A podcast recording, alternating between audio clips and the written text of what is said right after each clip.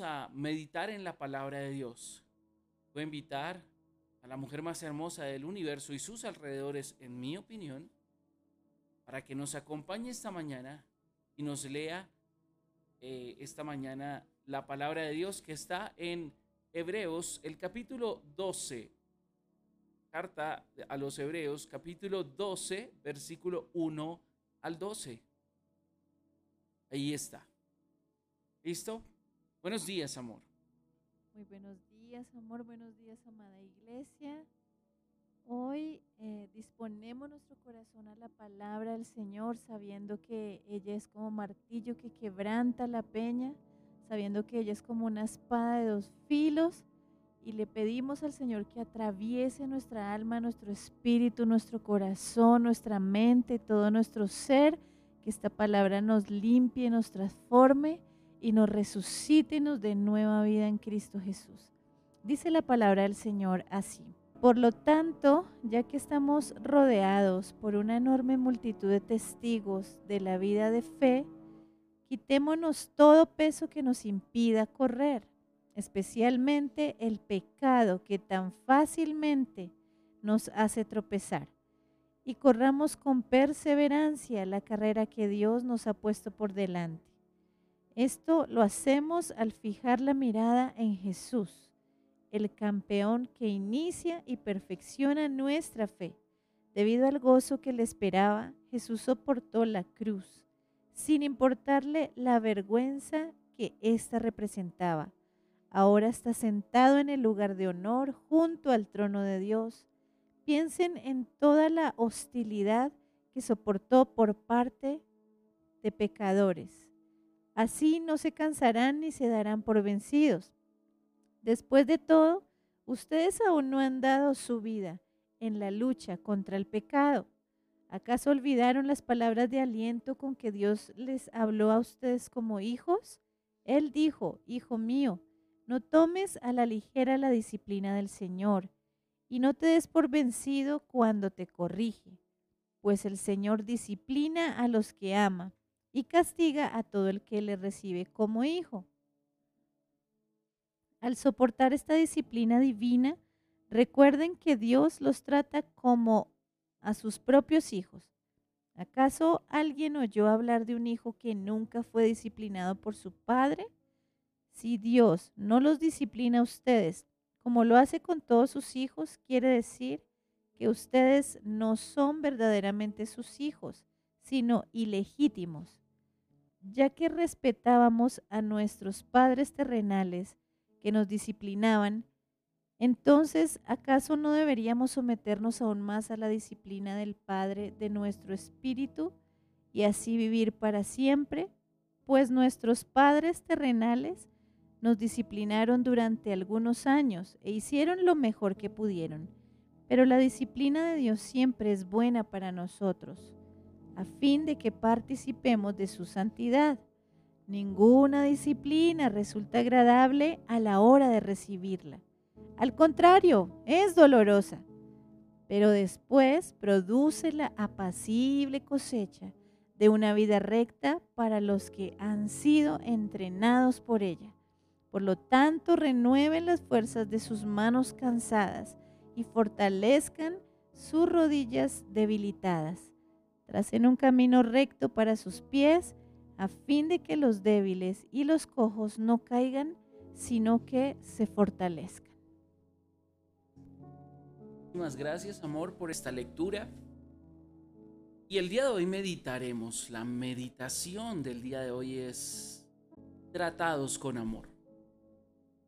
Y voy a resaltar en el versículo 10 pues nuestros padres terrenales nos disciplinaron durante algunos años e hicieron lo mejor que pudieron. Pero la disciplina de Dios siempre es buena para nosotros a fin de que participemos de su santidad.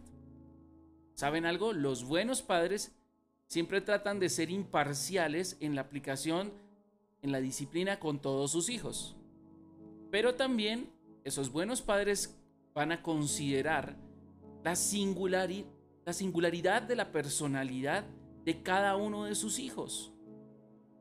Si una palabra dura puede aplastar el corazón de uno, puede tal vez tener un buen efecto en otro. La disciplina tiene que ser individual, según el temperamento y el carácter de cada niño, para no quebrantar su corazón y dañar su espíritu. Pero incluso los mejores padres pueden ser demasiado duros o demasiado indulgentes o blandos. En cambio, los tratos de Dios para con nosotros están perfectamente apropiados a la personalidad que tú y yo tenemos. Él nos conoce mejor incluso de lo que nosotros nos conocemos. Por lo que su tiempo y el tipo de disciplina siempre serán correctos en nuestras vidas. Por eso no es, podemos entrar en la comparación, porque compararnos es una trampa. No te compares en el trato con Dios o cómo Dios trata contigo a cómo Dios trata con otras personas, porque Él te conoce de manera individual. Él te hizo, te diseñó, te conoce en lo más profundo y lo más íntimo y sabe de qué forma Él te puede hablar o te puede corregir cuando sea necesario. ¿Sabes que Dios nos disciplina cuando persistimos en vivir de manera contraria a su voluntad? ¿Sabías eso? Esposa mía, te pido que busques Primera de Corintios, capítulo 11, versículo 32, para completar esto. Primera de Corintios 11, 32.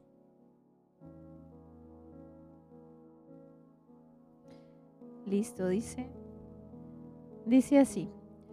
Sin embargo, cuando el Señor nos juzga, nos está disciplinando para que no seamos condenados junto con el mundo. Notan que Dios también nos instruye y nos disciplina por circunstancias que son adversas, difíciles. Según vamos perseverando en esa disciplina, nos vamos fortaleciendo. La disciplina no siempre implica castigo. Disciplina muchas veces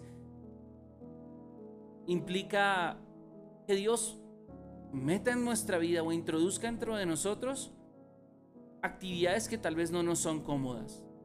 Por ejemplo, la disciplina de orar todos los días a las 6 de la mañana. Puede que incluso tu día haya estado comenzando a las 8 de la mañana Puede que algunos, por ejemplo, se conecten a la transmisión y oren a las 6 de la mañana, pero luego después de eso tomen una siesta adicional y luego comiencen el día. Pero la disciplina de regresar a la misma hora siempre nos permite fortalecernos, porque vamos perseverando en una actividad que aparentemente no es cómoda para nosotros. Este parece ser el caso de estos hermanos creyentes hebreos en el pasaje que leímos el día de hoy. No se mencionan pecados específicos, eh, pero estos creyentes, saben, pueden haber estado vacilando en su fe, ¿sí? Distraídos en la vida y necesitaban un ánimo y una corrección y también una motivación y aliento para mantener su confianza en Dios. Siempre que tú y yo recibamos disciplina, vamos a tener la tendencia a discutir con Dios, a resistirlo un poco. Pero, Señor, otros cristianos no están pasando por lo que estoy pasando yo. Pero, Señor, aquellos, ¿por qué con ellos sí y conmigo no? Oh, Señor, ¿por qué tratas conmigo de esta manera y con el otro no? ¿No les ha pasado? ¿Y no es eso lo que muchas veces hacen nuestros hijos? A veces ellos se quejan por la forma como uno trata a uno y después como trata al otro, como exige el uno y exige al otro. Tengo dos hijos, uno de 14 años y otro de 9 años. y es particular porque a veces el de 14 años se queja por la forma en que lo trato o le exijo a él y como trato a mi pequeño de 9 años. O viceversa. Las libertades que le doy a uno no son las libertades que le doy al otro. No los podemos tratar por igual, porque cada uno, número uno, según su carácter y personalidad, necesita un trato distinto. Uno funciona con palabras de amor. Otro funciona con palabras duras. Otro funciona con permitirle tener libertad en ciertos momentos. En cambio, el otro funciona siendo aplicado y manteniendo una rutina rigurosa. No podemos compararnos con otros. Y puede que eso sea cierto y te sientas injusto en la forma en que, o sientas que es injusta la forma como Dios está tratando contigo con relación a otros. Pero recuerda, todos somos diferentes y nos encontramos en diferentes situaciones de nuestras vidas. Solo Dios conoce cómo tratar con nosotros de la mejor manera. Pero una cosa es segura, siempre seremos tratados con sumo cuidado y amor, porque la disciplina del Señor refleja su amor por nosotros. Piensa en esto. La disciplina que el Señor, nuestro Padre, nos da, va a demostrar el amor que nos tiene.